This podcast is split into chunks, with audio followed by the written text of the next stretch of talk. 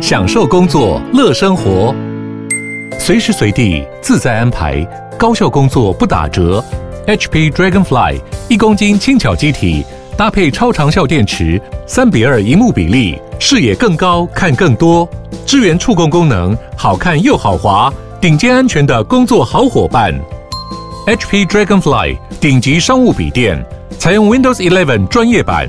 在任何地方展现卓越的工作表现。嗨，大家好，我是摩尔，欢迎收听摩古史塔克。那几个礼拜前，我跟一些朋友约在台南大学附近的一间餐厅吃饭，然后那间餐厅它主打就是剁椒鱼头。在去之前，其实我不太知道什么叫剁椒鱼头啦，我不知道有没有听众比较了解这道 菜。那没有的话，我就跟大家简单科普一下，剁椒鱼头就是它会，我当天吃的是整尾无锅鱼，它炸完之后呢，放在一个锅子里面，然后有点像麻辣锅的形式，就是它会有一只炸鱼，然后一些自己炒制的辣椒，然后再放一些菜在里面。总之，它就是很像。你去吃麻辣锅，然后在麻辣锅里面已经提供一只炸的鱼在里面，它吃起来就是一个那个炒制的辣椒跟炸鱼组合到一起的一道菜，然后在锅子里面给你啊，我不知道是不是正统剁椒鱼头，那我吃起来这样子。然后像我是一个蛮爱吃辣的呢，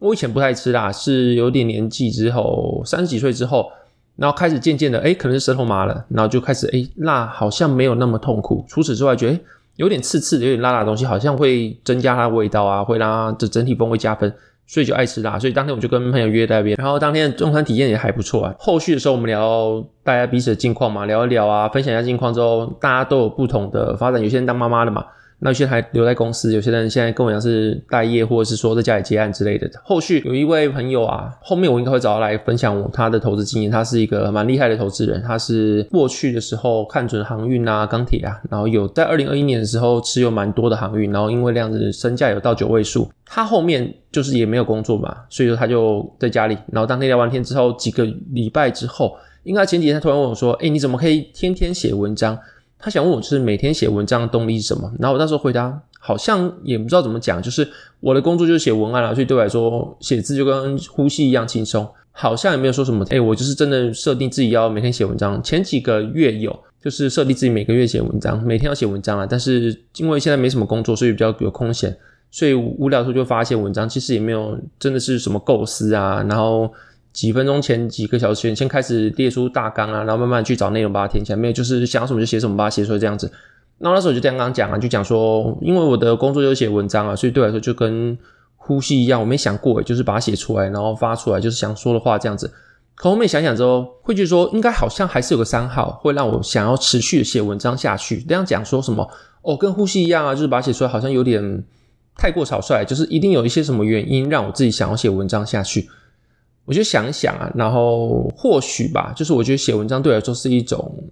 满足感。就是我觉得一天没有写文章或者做一些事情的话，对我来说就怪怪的。就像我可能录 podcast 啊、写文章啊，或者是读书啊，反正总是要做一些事情，会让我觉得哦，这天没有白活。所以我后面有跟他讲说，我觉得可能是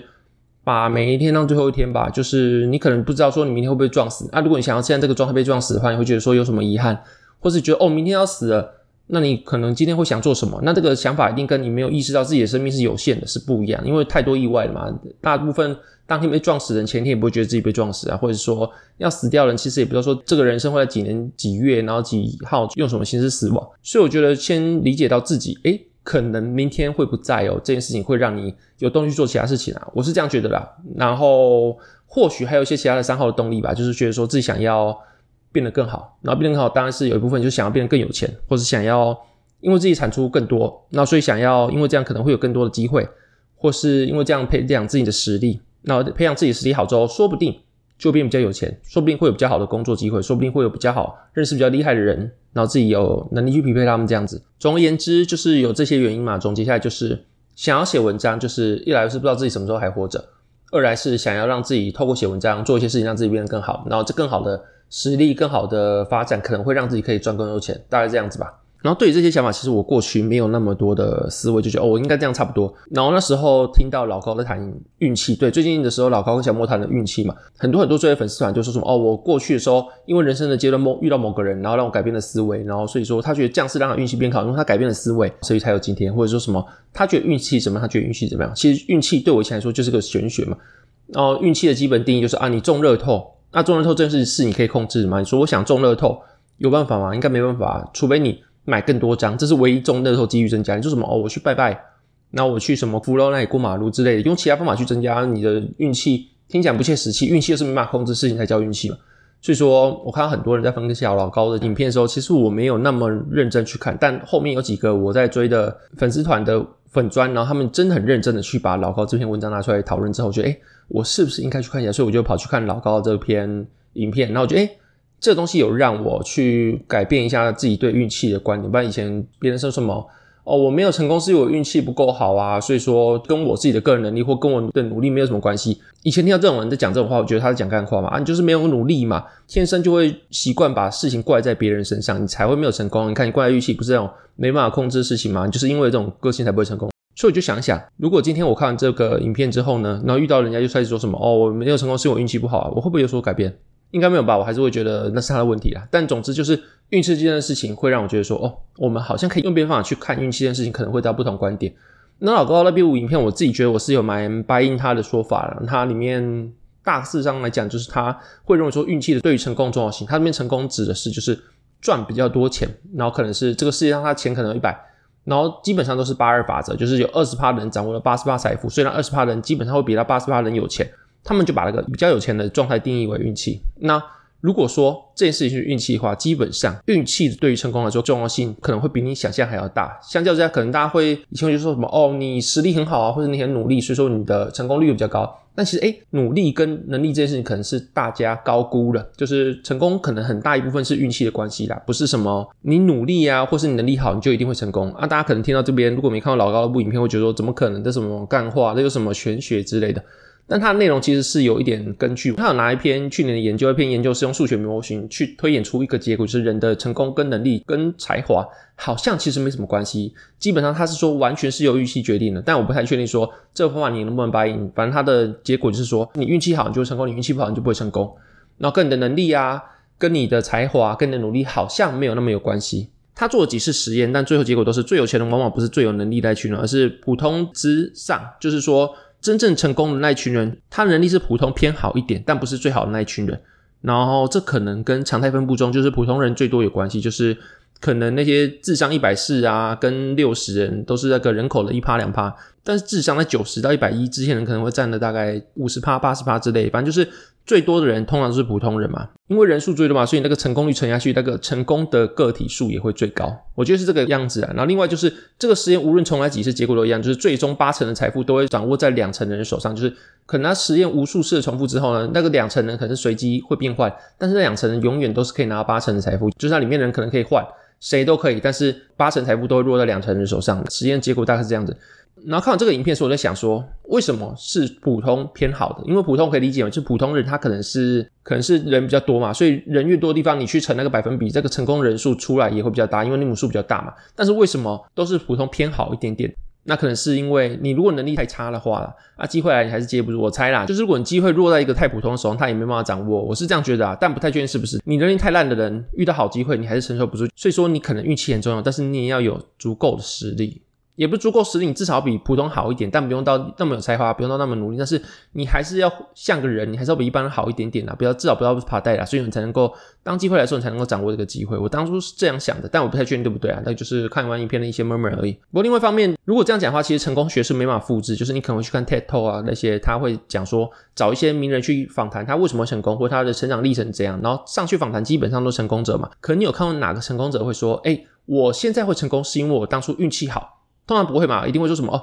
通常会说什么？诶，我通常在生涯阶段做哪些决定？比如说我大学辍学出来创业，然后这个决定是改变了我的一生。那会不会其实跟这个没关系？是因为你运气好，或者说什么哦？我可能弃了什么系去读另外一个系，然后刚好符合这个时代潮流，所以说我这个关键的决定会成功。不然就是哦，当同侪都在睡觉的时候，我在工作；当同侪工作的时候，我也在工作，所以我的工作时间是人家两倍。我特别努力，所以说我会成功。要不然就是说什么，诶、欸、我比较聪明啊，我家境优渥啊，那我天生智商一百四啊，所以我就比大家容易成功。归纳成什么？哦，我的决定好，或者是我努力，或者是我的智商，大家可能会归类这几个吧。但是没有人会归类说什么，诶、欸、就只是因为我运气好，所以我成功啊。所以说，诶、欸、如果是以这个实验内容的话，会不会其实大家都忽略了，就是他可能是运气好才成功。然后那些成功者也不会去归纳说，哦，我成功只是因为我运气好这件事情。你通常是不会在 TED Talk 那些发表出来的演讲听到这句话。啊，因为通常你讲说哦，如果我的成功只是运气好吧，基本上不用听你讲嘛，啊，大家就是这种东西没办法模仿。如果这样讲起来，是不是成功学其实是没办法复制的？就是如果今天运气好的话，没办法复制。那我记得我过去的时候就讲到一个观点，就对我来说，我觉得就是有很多管理学，他会把一些成功人的经历复制下来，比如说啊，郭台铭啊。他为什么会成功？因为他可能看对什么事情，或者他特别努力什么之类的。在看这个影片之后，我当初就有这种想法，就是我可以把很多很多人他可能为什么成功归纳出一些结论。但是如果说你今天这个结论丢给我说，哦，你只要在二十岁的时候特别努力，你只要比别人还有那种不服输的精神，那所以你就会成功，有没有可能？我觉得一般人应该是不太敢做这件事。就是说，你可以归纳出很多很多人为什么成功，但是。你有没有办法因为这样去反估说，你做了什么事情你就一定会成功？因为不可能嘛，因为太多太多随机性了。你可能在什么家庭出生啊？你生活中有没有遇到贵人啊？或是哦，你可不可能走在路上被车撞？哦哦，比较随小，所以就被骂成功之类都有可能嘛。所以这种成功是有很多很多不太确定的随机性。如果用这个我以前的观点来想的话，诶，好像也有道理哦。就是你今天会不会成功，其实跟运气的关系比你想象还要高。所以说对此的老高做一个结论，就是与其花很多时间去磨练技术、去研磨技术。不如去找寻机会，运气这件事情，老高后面有下个结论，就运气它是一个生活态度嘛。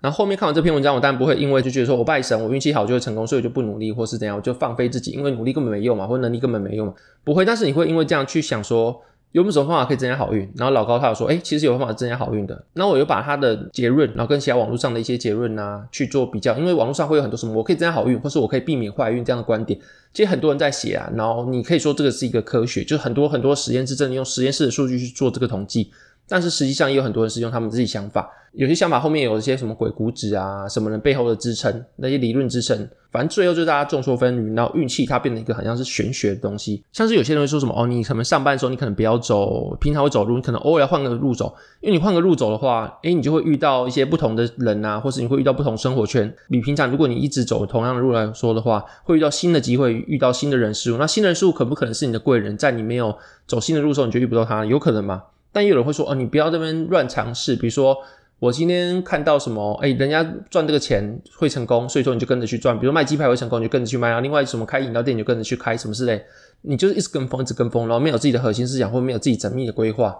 那会不会因为这样就没有成功？因为你没有缜密的规划，跟没有良好的思维、良好的安排嘛。但有人说，哎，你这样子跟着跑，你就会成功，因为你多加尝试，机会总会找上你。就是说，大家都玄学，大家都说有不同的想法之类。不过。有些东西还是我自己觉得有 buy in，有些想法就是我去除了很多很多自己不太相信、我自己不太幸福的思维之后，有几个思维我自己蛮 buy in 的，所以我就拿来跟大家分享。然后主要的就是有逻辑的，就是你要活更久啊，你活越久，你遇到好事的几率越高。它其实有点像是刚刚讲，就是成功者基本上都出在普通人，为什么？因为普通人最多嘛。那如果你可能十年只能获得一件好运的话，那你如果活一百岁，你就有十件。所以说你活越久。理论上你能够获得的好运机会比较高，但是另外一方面你获得坏运的机会也要高。所以说基本上如果你活很久，然后又有办法去避免遇到坏运的话，那你获得好运的机会可能会比较高。那另外一个也有人指出，就是幸运它好像是一个观点，就是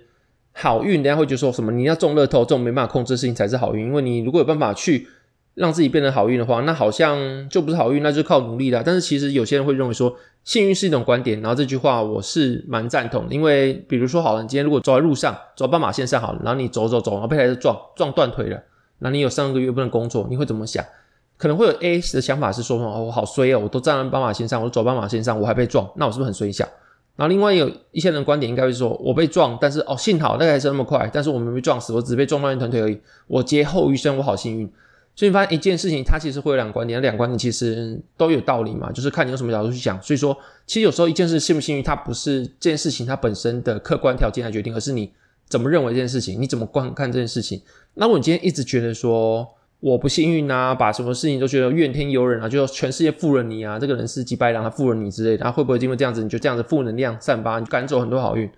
所以说，如果你能够把什么事情都觉得，诶，他可能会有机会，说说，诶，我好像蛮幸运的，那你的心态可能会好一点。然后，因为这样子，你可能会找到很多新的机会，或者你散发气场会让人家比较想靠近，然后因此会有比较多的机会靠近。我觉得有可能啊，就是如果你真的硬要讲话，我觉得运气就是一种观点，幸运就是一种观点，就是你会觉得什么事情都以正向观点去看待的话，你可能会因为这样获得比较多好运吧。我觉得这不是什么心灵鸡汤，但是我觉得这句话。这个观点我是有 buy in 的，像老高影片有讲，就是他们有做这个实验，把一群人分成觉得自己是幸运的人跟觉得自己不是幸运的人，那这两组人去做一个同样的实验，但是觉得自己比较幸运的那群人，他做事情的效率明显就比那些觉得自己不幸的人好。那他认为说，可能就是因为那些觉得自己幸运的人，他不会把生活聚焦在自己生活中的不幸，然后就用更开放态度去把一些就算生活中觉得很衰，大家都觉得很衰的事情，他也会觉得从中可以找不同观点。他觉得这样导致说，那些觉得自己幸运的人，他持比较开放态度，所以说他会有更多的机会去获得成功，或者他可以在同样事情里面看到别人没有看到观点，然后可以找到别人没有看到的机会，所以让自己获得成功。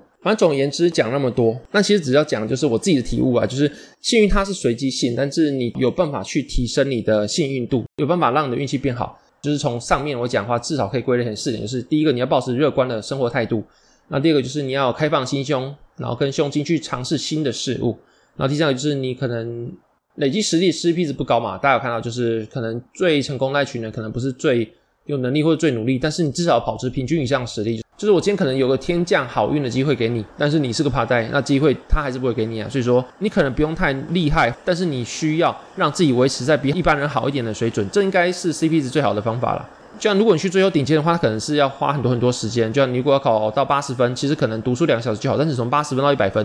它是很难一件事情，可能要读很多很多书，那可能要读十个小时才能再增加那二十分，所以那二十分 CP 值不高，所以你可能不用去多追求那二十分，那你至少让自己是八十分，就是中上水准。至少不要是个趴带，所以机会来说你才能够把握。我是这样觉得的。那最后一个就是你要活得更久了。你活更久的话，那可能你遇到好事的几率就越高吧。大家讲，所以说你，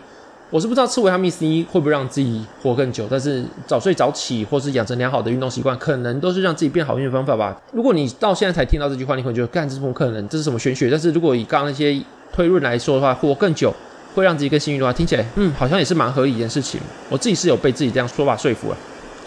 诶，然后现在好像下雨了，就是外面雨声有点大，不知道这个麦克风有没有收到。这是我新的麦克风，是我前几天刚到货的。然后大家就来试试看说，听听看这个麦克风跟平常麦克风有没有什么差别，就是我的声音有没有差。然后我也怕，因为我这个没有用监听耳机，我不太确定说听起来效果好不好。如果说不好的话，之后我再想办法去换别的耳机。但今天的音质目前来说是我没办法控制的。那除此之外，就是我刚刚提到，就是如果你活更久，但遇到好事更多，但是你遇到坏事几率也会增加。所以说你可能要想些办法让自己不要遇到那么多坏事。那换句话，就是有什么方法会让你降低你的好运？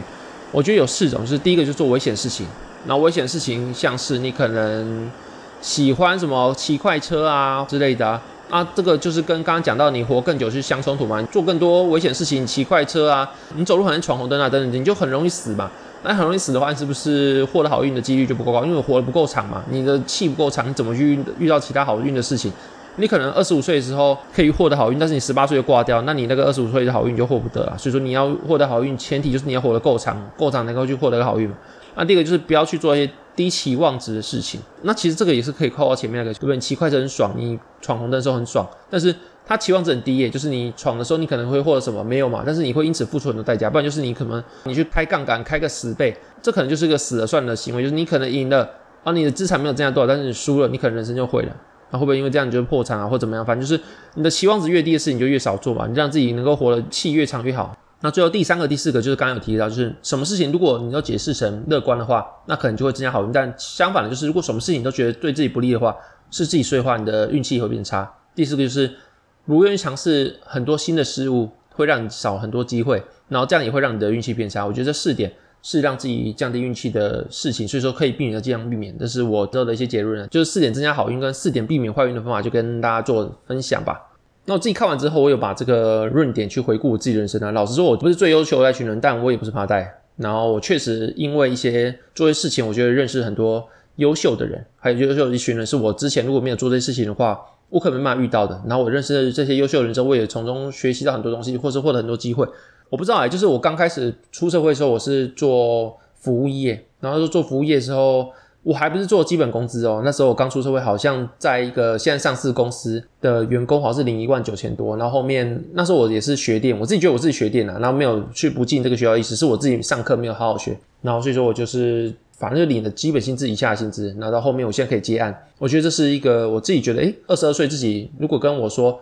十年后你可以去接安过生活，我会觉得说你这好小。那当然说你说什么，我刚讲嘛，就是 TikTok 那些人，他不会归类自己是运气好，然后一定会说什么是我特别努力还是怎么样子。所以说，如果你说我这样回顾我的人生，说不定也有失公允。就是我自己觉得至少有些事情是可以，我自己是感同身受。看这篇文章之后，那第一个是我觉得我比其他人还要敢要吧。就是如果一零四有些职缺是我觉得我能力不符的话，我还是会努力去争取，就是我还是会去投履历啊，然后会去里面说什么，哎，我觉得我可以是因为什么？那所以说，大家可能会打枪吧，然后不然就是我刚出社会就觉得说我不要乱投履历啊，我不要乱干嘛，因为我觉得很丢脸。但是后来想想，哎，你既然都不成功了，那你的面子值多少钱？或是你，你都不成功了，你有什么好自尊的？自尊值多少钱？我这样想的，所以我就什么都去投。所以我觉得敢要这件事情其实蛮重要，就是有机会的话去把握。那怎么去把握机会呢？就是无论有没有机会，你都去试试看，反正总有一天你会得到一个机会。我觉得这是一个让我自己觉得有生活变比较好的一个方式。另外方式就是开粉砖吧，我觉得也是另外一种就是新的尝试。那可能跟刚刚讲那个有点像，就是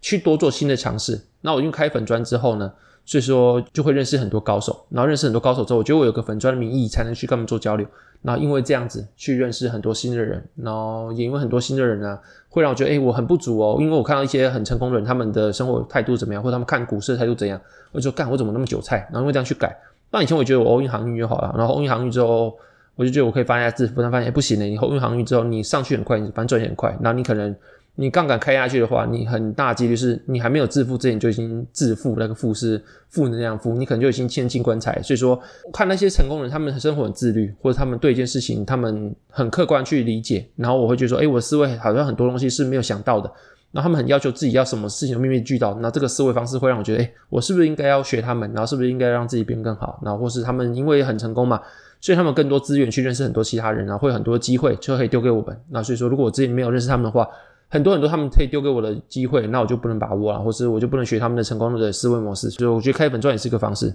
那为什么会开粉专？其实，在开魔股史塔克之前，我还要开其他粉专。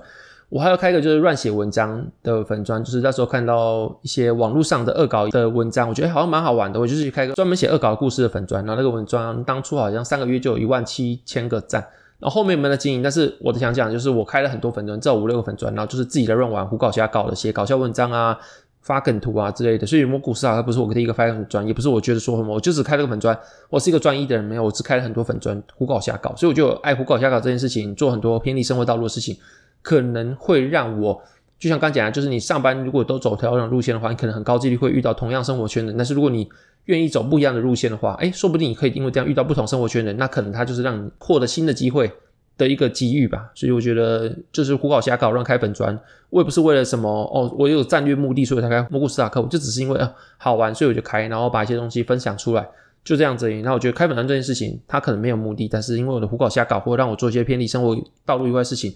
确实有让我遇到这些刚讲到一些不同的人，然后因为不同人，我有不同经历，或觉得哦，我还有新的标杆可以去模仿，去做学习，或者他们有更好的机会，因为。比较好的人，他们可能遇到比较好的人，他们就有更好的机会嘛，因为他们有比较好的社经地位，或比较好的社会的位置，然后就可以丢给我，然后觉得这是我之前比较没有办法拿到的一些事情，然后现在因为有粉专之后，遇到新的人之后，我才有办法去得到这些机会，然后这些起点其实都是不要当个爬袋，就是你不要去当个什么怨天尤人，不然就什么追高就去追，然后。股价跌都是什么？哦，我要开个自救会，政府要还我钱之类的，就是不要当这种人啊！你至少不要是个爬袋，你才有办法做成功啊！所以说，如果你听起来很刺耳，或者你真的是一个自救会的话，就是你要想想，你赔钱或者你去追高，不是政府的问题啦。你那个赚钱的时候，你也没有叫，你也没有分政府，你没有分其他人，为什么赔钱的时候大家要帮你？就是帮你擦屁股之类的啊！就是至少不要当个爬袋，你才有办法成功。我是这样觉得。那我刚讲这些话，其实我自己也没办法验证，就是啊，是不是因为这样就会成功？但是就是跟大家参考，那这就是我的一些心得。那大概是这样子吧。那刚聊完就是我最近的一些感想之后，市场话题的话，我觉得说最近就是我身边很多人他们都在等说下跌，然后就是大家都减码。我不知道，其实我加入股市也大概是三年的时间，所以我没有经历两三个负数的多空循环。但是我觉得说最近全市场人都在等下跌，但是股市就是不下跌。我说美股啊，台股应该已经开始有一点松动迹象，但我不太确定未来怎么走。就是我不会去预测股价，但是美股它是不下跌的。然后全世界的人。都觉得未来会有修正，未来会有衰退，未来会怎么样？会有个金融危机之类，但全世界都觉得说会下跌。那我以前也没有经历过这样，因为我二零二零年的时候才进股市，我已经躲开谷底那段了嘛，所以我还不太确定说哦，全世界人都觉得说股市会下跌这件事情会不会真的就会下跌？因为通常都是在半信半疑中产生机会的嘛。那如果全世界都觉得会下跌的时候，它还会有第二只脚，或者它还会再下跌一波吗？我不太确定，然后所以说很多人就是包括我身边的高手，还有我看到很多粉砖，他们都减码，然后减码的话就会发现一件事情，就是当股市慢慢上涨的时候，你就发现你自己没有买满，但股票上涨的时候，表示你的现金是持续缩水的，相对价值来说持续缩水，然后这件事情会让你觉得说，哦，我有需要去追高吗？那我自己是觉得啊，就是会有这种想法，我自己审审视过这种想法，就是因为你会想要把你的效率最大化，就是你想要永远买在低点跟卖在高点，那才会让你就会觉得说，哦，我是不是有需要去追高？因为我没有上涨，我没有买到，我觉得蛮恐惧。但是如果有时候尝试着把自己的交易的频率拉大，比如说你可能不是说我、今年一定要打败大盘，因为散户没有打败大盘的压力嘛，就是经历的你可能每年啊，或者你季回顾之后，你可能要写报告，你可能要绩效回顾，你必须打败大盘，不然的话你的资金会被抽出来，或是你的公司你会有业绩的压力。但是散户不会这种压力，是说你不需要说一定要打败大盘。这情况下，你可以把你的交易的周期回顾周期拉长一点，可能三年啊、五年才跟大盘比一次。如果你真的相信说未来会有下跌的话，那现在上涨会让它产生 FOMO 的话，因为不止我，然后身边也有人有这种想法啦。我们讨论出来是觉得这是一个心理问题，就是你觉得你的行情是这样，然后目前的观点也没有错啊，现在利率还是倒挂啊，然后目前的话联总会升息，它的高利率还是停留在这边啊，然后就是目前的 job lot 啊这些东西都有在松动迹象，但是股市还在上涨。就是你的观点没有错，但是股市的走法跟你不一样，是吧？我觉得现在如果你因为这样子股市上涨才去买，那就是看股价说反而是一个比较不合理的事情。但是你会因为股票上涨，然后觉得恐惧，我觉得这是一个蛮合理的事情啊。我跟朋友讨论出来是这样子，那可能是因为像我刚刚讲，就是因为你对你的绩效有一种绝对绩效，或是你要每年每季去对标大盘，才有这种感觉。就是如果你把交易周期拉长的话，一来就是你输大盘并没有任何的惩罚，然后二来就是。持续有部位在里面的话，你也不会有那么大压力。就是有些会 all in 或者全部卖掉嘛，就是这样。你很极端部位下，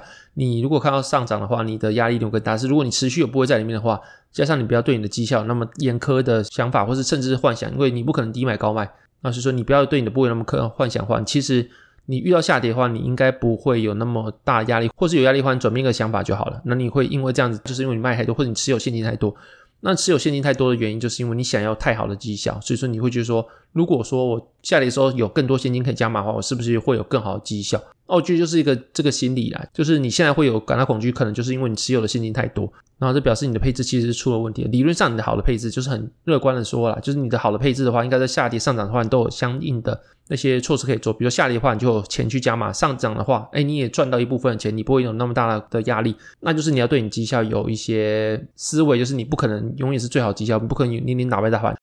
那我自己目前是看到就在的殖利率大概在我录音的时候大概三点六趴，然后十年债啊，我说是美国十年期公债，那预测会在三点八趴的时候再去买下一个部位，就是我会持续买入债，因为目前债来说对我来说，一它的锁利还蛮像，就是它长期以来之后至少会有在这个。殖利率区间我觉得还不错。第二个就是债在目前未来，除非是真的二次升级股债双跌的情况下，不然的话，我会觉得说债在未来任何情境都上涨，所以它的风险报酬比是比较好。比起股市来说，我觉得买债你降息会涨，然后你在衰退也是有可能会涨，就是你的股市跟债不一定会在衰退的时候都会跌，但是我觉得债在衰退期间它涨的几率会比股市高。那如果真的那时候再涨了，然后股市跌的话，你还有机会去把债卖掉去做加码在股市上面。所以我觉得对我来说，目前债这个点位它的诱惑力是比股票还多。所以说对我来说，如果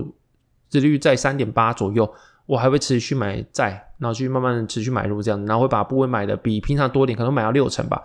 然后你的股票可能就占三成啊，然后只有十趴现金，我大概会用这个方式去做配置。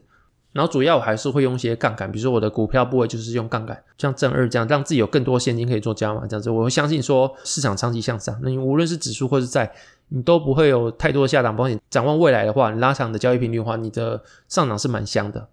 那但你可以对标大盘，那。我觉得我这样的配置，可能对标大盘也是会有赢的几率。我觉得大概这样短期的，但如果你大家长期来看的话，债的表现是长期来看没有股市那么好，所以说债它只能做短期去做配置，然后长期的话你也是可以用股债配，但是你的债不会拉到六成那么高，债的六成对我来说只是短期的现象，所以如果真的债后面涨起来的话，我还是会拿去换成股票。我自己目前思维这样子，然后目前会看到几个隐忧是中国的野蜂不如预期。它零售销售虽然说优于预期，就是它消费可能比预期的好，然后较去年成长了十点六趴，但是一到二月的民间投资成长零点八趴，但是一到三月的私部门的投资成长率只有零点六趴，所以表示说三月可能拖垮一到二月，甚至三月可能是负值负成长，所以表示民间他们可能在投资上面是有疑虑的。那另外就是中国的青年的失业率好像到达十四趴左右，就是一个蛮高的数字。那你的失业率高不会是一个短期现象，我自己认为失业率高它可能是一个长期的趋势。你说青年失业率到十四趴，那它短期会真的回到正常水位吗？我觉得不会，它是去反映了一些中国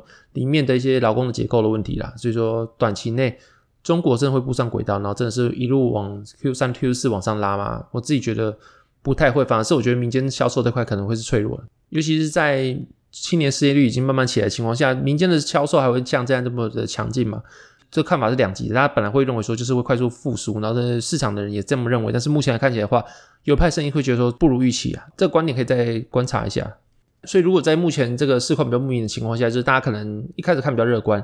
或是现在很多消费电子啊，或是很多半导体，他们都认为说下半年会逐步逐季复苏。但这个事情的观点，其实在去年四 Q 四的时候就这么认为，就是他们最早时候有人会觉得说去年 Q 三就谷底，后面延宕到 Q 四是谷底，然后今年 Q one 是谷底，就这个看法是慢慢往后延的，就是他们的看法一直没有来嘛，所以他们就一直把这个看法往后延，延到现在觉得 Q one 是谷底，然后 Q 二可能会跟 Q one 一样差，但是 Q 三 Q 四会逐步上涨，所以说最差的情况会在上半年度过，然后下半年会持续往上涨。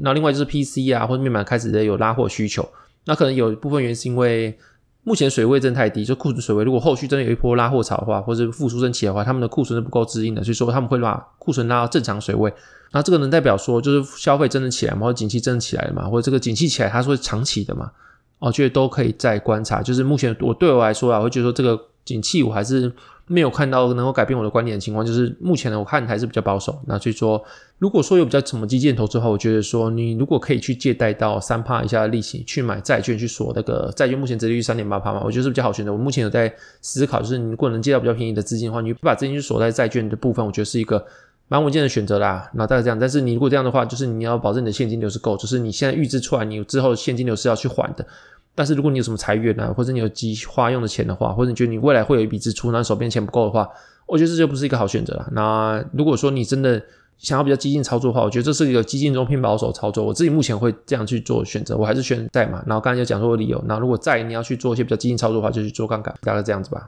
那如果真的有些半导体类股，像是记忆体啊，然后真的往下掉的话，然后掉到估值又偏低的话，因为最近比较上弹一点点嘛，所以说我之前提到美光啊，或是。南亚科啊之类，我就不会再去做购买。但是如果从现在价格再往下跌十趴之类，我再慢慢会把它捡回来。就是目前这个价格，我觉得说已经离低点上来一点点。但是如果说它真的回去的话，再参照它的是景气循环的话，它的未来的 AI server 的拉动来说，它还是一个蛮好的一个产业，所以它不可能会因为这样死掉。然后在景气比较差的情况下，那它就是估值会变低。然后估值变低，它就是一切的硬道理嘛。你估值低的话，买下来你放长的话，它一定是往上涨回去的。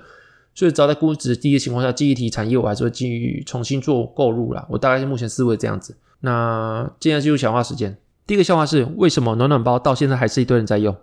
因为它有一堆铁粉。第二个笑话是：为什么慢跑不能拿碗？因为 jogging 弄破碗。好，这期节目如果喜欢节目，可以在 Apple Pass、Music Pass 跟 Spotify 给我五星评价，然后也可以透过下面链接找我的商业合作信箱。那这边那边谢谢大家收听，拜拜。